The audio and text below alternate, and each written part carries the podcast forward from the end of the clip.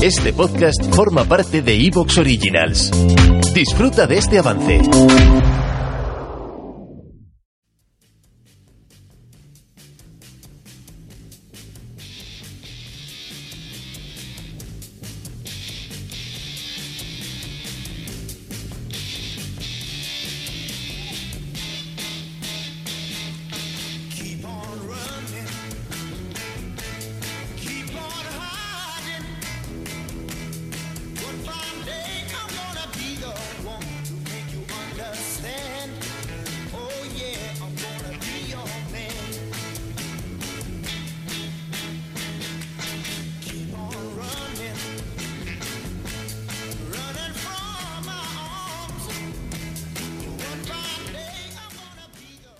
Saludos escuchantes, saludos Fran y conscientes momentos.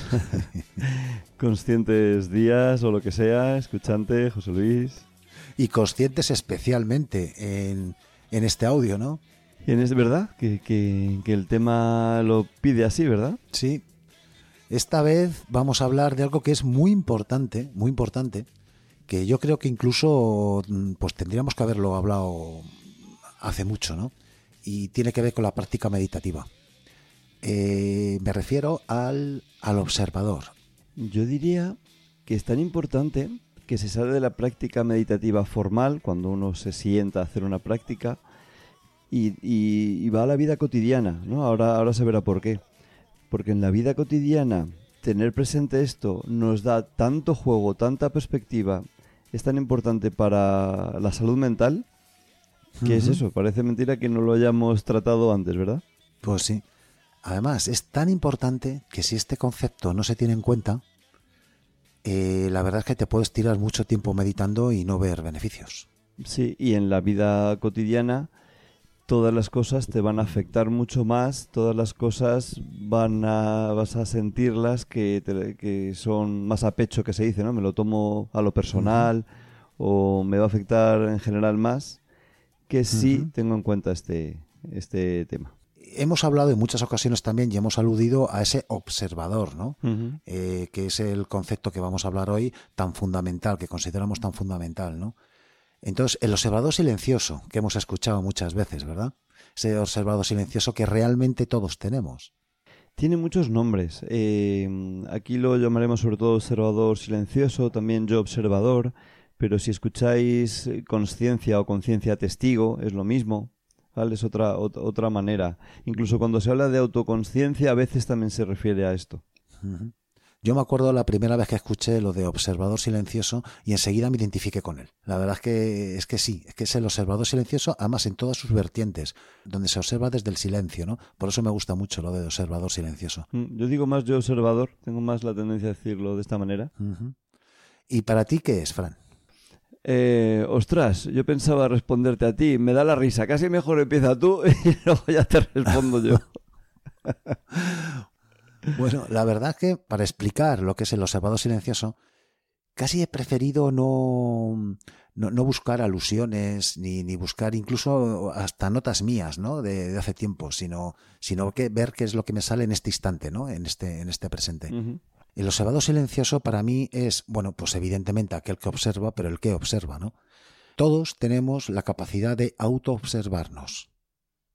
Autoobservar, pues desde nuestro propio cuerpo, desde, bueno, pues desde las heridas que nos podemos hacer, ¿verdad? Eso, eso es algo típico. Nos hacemos una herida, observamos y aceptamos también que hay un, hay un tiempo en que van sanando y que hay que respetar esos tiempos, que aunque le dediquemos cuidados, pero en muchas ocasiones, que es cuando, cuando hablamos de prácticas meditativas o de prácticas de atención, no nos damos cuenta que también podemos ser testigos, observadores de nuestros propios pensamientos.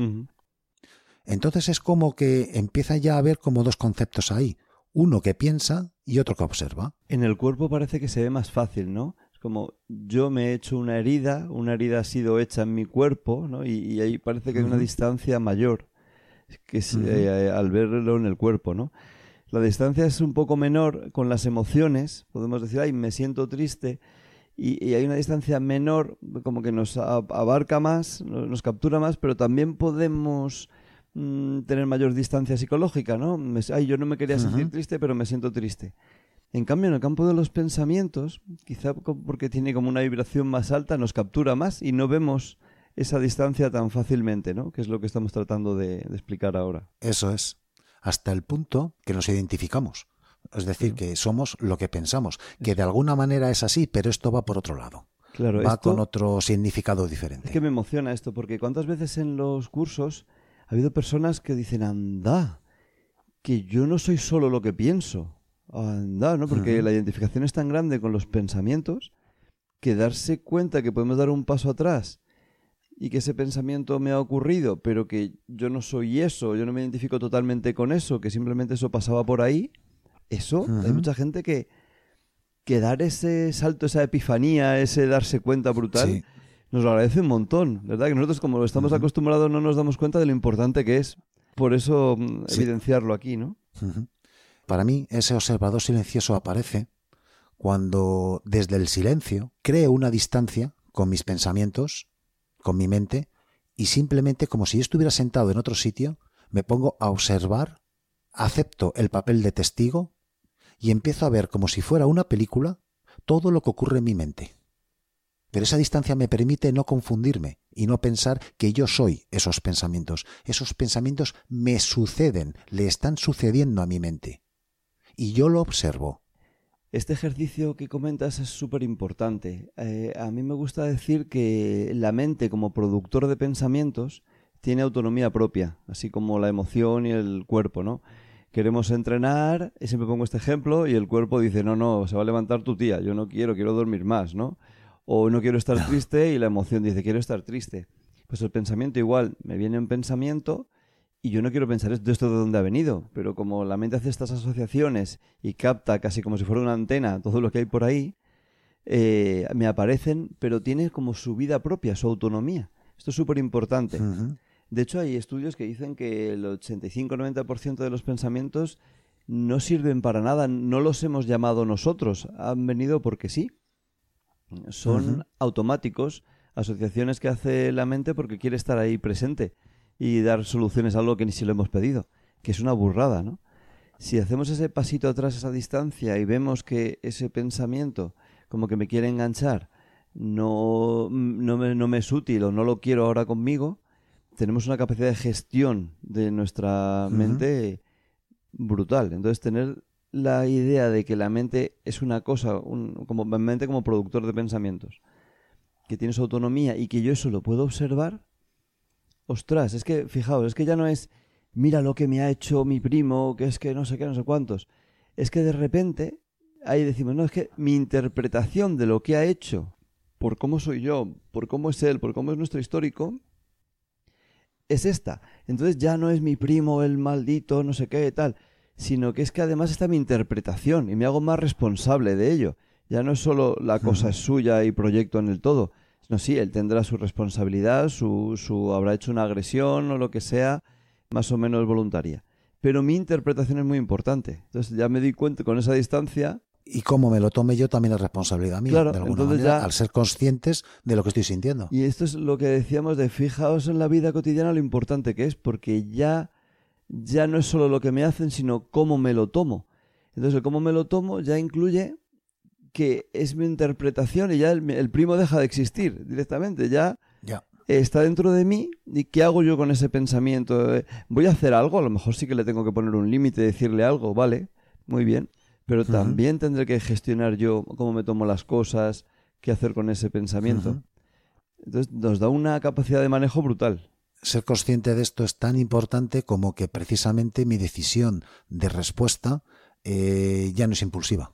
Claro. Ya es desde la conciencia, ¿no? Entender esto yo creo que no es tan complicado, en el sentido de que cualquier escuchante mm, se puede recordar a sí mismo que en algún momento de su vida a todo el mundo le ha pasado que le gustaría dejar de pensar en algo, le gustaría centrarse mejor en algo y no puede.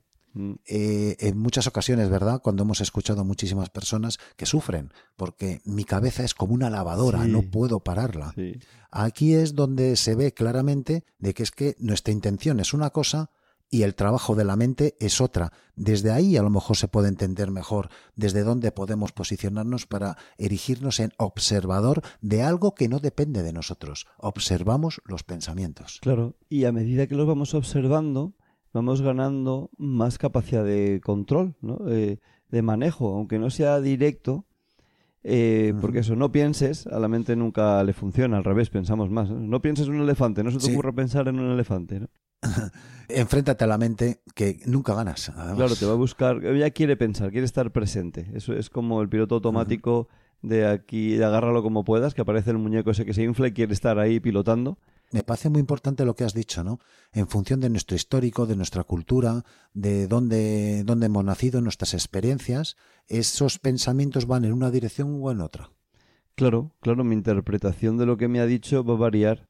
Y a medida que yo me conozca, yo puedo decir, ah, vale, es que me lo he tomado más a pecho de lo que es, o es que no me interesa hablar con esta persona, pero lo puedo decir sin esa impulsividad y sin calentar más el ambiente. Es, eh, nos da mucha gestión, nos da mucha gestión. Por eso en el budismo se dice que todo lo que ves no es real, ¿no?